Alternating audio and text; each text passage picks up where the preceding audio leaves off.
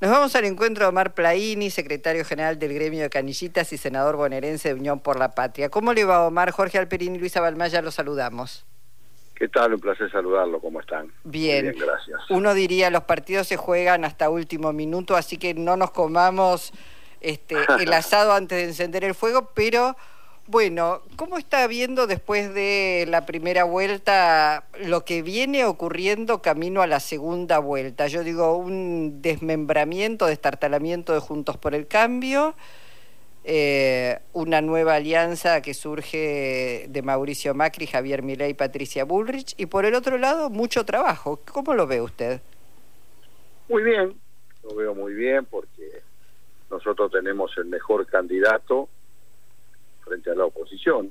Quedó claro en primera vuelta, en los distintos debates presidenciales que se hicieron, que hay un hombre que tiene todas las condiciones de un jefe de Estado, que tiene estatura política, que puede abordar todos los temas que hacen a la problemática de un país, que conoce en la región, que conoce el mundo, que tiene relaciones internacionales inclusive, un hombre que se preparó toda la vida para esta aspiración que él tenía de ser presidente de la República Argentina y que hoy está muy cerca de lograrlo. Y frente a él, candidato y candidata que evidentemente no daban esa estatura, no dan esa estatura, queda muy claro, y ahora en la segunda vuelta ellos, eso, eso se va a notar mucho más, porque bueno, al que cae derrotado siempre se le complica, y también porque bueno, enfrente hay un candidato que no está preparado para eso, no solamente por las atrocidades que suele manifestar, el agravio, el insulto, la descalificación, incluso hasta se enreda cuando habla del tema que él se supone más conoce, que es la economía, cuando nombra a los economistas austríacos como Hayek o como von Mises, que muchos de sus seguidores, sobre todo los jóvenes, deben pensar que está hablando un grupo de rock. Este, y un hombre que evidentemente salta de un lado a otro todo el tiempo, que me hace recordar la situación de Argentina, sobre todo de la oposición, me hace acordar lo de de Karl Marx.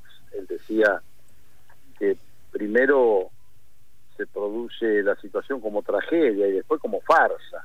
Mm. Y la verdad que hay momentos que cuando uno ve el candidato opositor dice, bueno, es difícil descifrarlo, pero evidentemente no está preparado, no tiene estatura para eso, eh, no es un hombre que conozca los resortes eh, del Estado, si llegase a ser gobierno, cosa que yo veo casi imposible, pero bueno, como bien dice usted, Luisa, este, hay que esperar que se abran las urnas, que la sociedad se exprese, pero como vengo diciendo hace mucho tiempo y sucedió, que la irracionalidad tenía un piso, nunca podía tener un techo, porque creo y creemos todos y todas que vivimos en un país donde la mayoría es racional, no irracional. Y bueno, cuando un candidato expresa esa irracionalidad, no tiene conocimiento y profundidad política, porque en definitiva la propia economía se resuelve siempre desde lo político. Además, además Nuestro candidato da la estatura, ¿no? Sí, además Plaini, eh, hay una ventaja adicional o fundamental para Massa sobre su rival, y es que eh, Milei tiene que cambiar de discurso, Massa no. no, por supuesto, o sea, a ver, el candidato opositor, eh, eh, o sea, evidentemente está, como diría el gran Groucho Mar, tengo estos principios, pero si no le gusta están estos otros. Entonces, eso la sociedad después lo condena, estas pasantías políticas inmediatas, estos agravios y después, bueno, que todo se perdona. Mire, no todo es lo mismo, el perdón no redime la culpa. Entonces me parece a mí que nosotros tenemos un candidato por lejos superior, se ha demostrado en cada instancia, que está en condiciones de gobernar la Argentina y bueno, empezar a cambiar muchas cosas en la Argentina que evidentemente durante estos cuatro años nuestro gobierno, del cual formo parte, no hemos podido, más allá de la pandemia, más allá de la sequía, del conflicto bélico, que son cosas que condicionan, y en particular cuando uno tiene que cogobernar con el Fondo Monetario Internacional, que es un condicionante enorme para el desarrollo y el crecimiento de una sociedad, de un país. Así que confiamos mucho que Sergio Massa esas cosas las va a poder ir resolviendo y, nosotros estamos acompañando desde todos los sectores. En, bueno, se primer lugar el movimiento sindical, ¿no? que ha estado siempre a su lado desde el momento que él ganó las pasos. Este, creo que fue el gran dinamizador o el que empujó por lo menos a que se dinamizara a partir de Tucumán que tomaron un vuelco muy muy grande en nuestra campaña, porque creo que Tucumán fue un gran disparador este, motivacional, organizacional y obviamente de medidas también que ya venía realizando nuestro candidato. Eh, Omar, ¿tiene usted impresión de que la sociedad, más allá de las propuestas que hace cada uno este, en los temas específicos, bueno, en, el grupo Milley Bullrich no se ven demasiadas propuestas, Patricia Bullrich ayer leyó un decálogo como si ella fuera a poner condiciones cuando es una derrotada que está pidiendo que le den algún puesto, pero bueno, no importa, pero digo que, que la, la sociedad toma noción del el riesgo, del peligro para no solamente para sí misma, sino para la democracia en general, para el país, lo que implicaría un triunfo de Javier Milei. ¿Le parece que hay como un salto cualitativo de la sociedad o, va a ir resignada a las urnas? No, totalmente, ha hecho un análisis y lo demostró la, la votación de esta primera vuelta, ¿no? Lo, demostró, lo demostró que este hombre que propone un salto al vacío, a lo desconocido, mantuvo el mismo caudal electoral, ese piso irracional que yo le llamo, que había sacado las pasos. No hubiese crecido, al contrario. Sí crecimos nosotros a través de Sergio Massa, obviamente. No, no, no. No, no subestimemos nunca al pueblo. El pueblo no se equivoca. Y cuando se enoja, se enoja. Y si a la racionalidad le dio un apoyo en primer lugar en la paso, era porque era un voto bronca porque estaba enojada con razón, porque cuando la política, mejor dicho, los políticos no les damos respuesta, se enoja, se fastidia, se molesta, entonces busca alternativas. Pero después se dio cuenta que una cosa es votar con bronca y otra cosa es votar un salto a lo desconocido de alguien que ni siquiera conoce la política y que cada vez que se tuvo que expresar, lo único que expresó fue violencia, fue agresividad, fue descalificación, fue insulto, agravio, o la otra candidata que, que lo único objetivo era terminar con una fuerza política. Entonces, esa, toda esa mediocridad, toda esa eh, negación que se hace, termina como, como terminó y cómo va a terminar, con una derrota contundente, porque el pueblo a la hora de votar tiene sabiduría.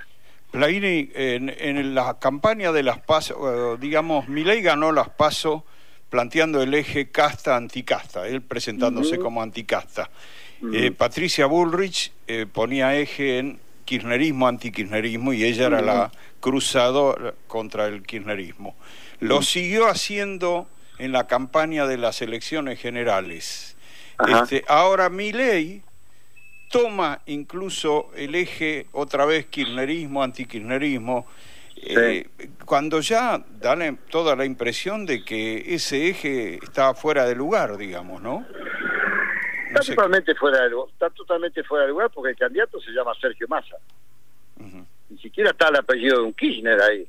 Es Sergio Massa, que representa a toda Unión por la Patria con todas sus corrientes en su interior. Peronismo, kirchnerismo, progresismo, socialismo, parte radicalismo, vecinalismo, usted póngale todo el contenido ahí. Entonces, hasta en los conceptos están equivocados. O sea, eh, es tanta la mediocridad. Mire, ¿sabe lo que a mí me alarma? Este, uno que ya acumula juventud.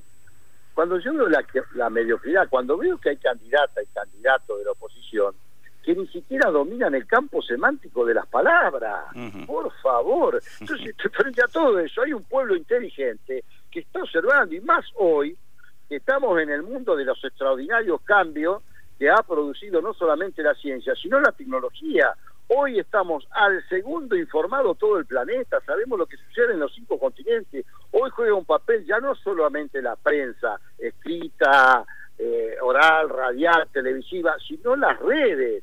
Aquí no hay nadie que pueda decir yo no estoy informado. Si no está informado, bueno, muy bien. Entonces porque está, eh, digamos, en un foso, porque hoy hay más eh, celulares que habitantes. Hoy todos navegamos en la autopista del celular y hoy el dios del momento es el Google. Todo el mundo está informado, todo el mundo está notificado, para bien y para mal. Pero no se puede decir que nadie desconoce lo que sucede en el planeta, y mucho menos lo que pasa en tu país. Así que, por lo tanto, todo eso juega un papel. Y ahí es donde vengo insistiendo hace mucho tiempo, por ser igual que ustedes, un hombre que ya lleva casi medio siglo en esta cuestión de la difusión, la información y la comunicación, en mi caso, la venta de diarios y revistas, que es estratégico en las democracias actuales que todos los gobiernos tienen que tener una estrategia de difusión, de información y de comunicación, que no son lo mismo. Mm. Pero es clave eso y ojalá nuestro gobierno y la presidencia futura del doctor ministro de Economía y candidato presidencial Sergio Massa ponga el acento allí. Yo aspiro a que sí, porque es estratégico. Mm, sí, sí, sí. Daría la sensación que en este último tramo hay como un, un este reconocimiento de la importancia comunicacional y, cómo dirigirse a las diferentes audiencias por otra parte. Una cosa más, Omar, quería preguntarle, ¿cómo interpreta la movida de Mauricio Macri? Porque la verdad es que desde la propia coalición Juntos por el Cambio, Carrió, Morales, Lusto, todos están diciendo el responsable, el culpable es Mauricio Macri. ¿Cómo explicaría usted? ¿Tiene alguna explicación de la movida de Mauricio Macri? No puedo tener, a ver, como todo, como uno aborda la política, digamos, no me interesa demasiado, pero sí tengo una sensación de que este hombre que evidentemente nos trajo tantos males de Argentina con la introducción del fondo y que lo quisieron transformar en un referente de la derecha en la región, perdió las elecciones y después su propia fuerza, la que él creó, el PRO, lo ninguneó, hubo momentos que lo sentaron en una tribuna, no lo dejaban subir a los escenarios, lo mantenían casi oculto, creo que se cobró todo eso. Me parece que como es un hombre de origen italiano, el mismo lo ha manifestado su, pertenencia, eh, exactamente, yo creo que la fue cobrando. Primero con le hizo perder la interna a, este hombre la reta y después la arrastró a lo peor a Patricia Burri. Me parece que ahí está la clave de la oposición me parece que el hombre es Sergio este, eh, eh, Mauricio Macri, que lo ha llevado a toda esta situación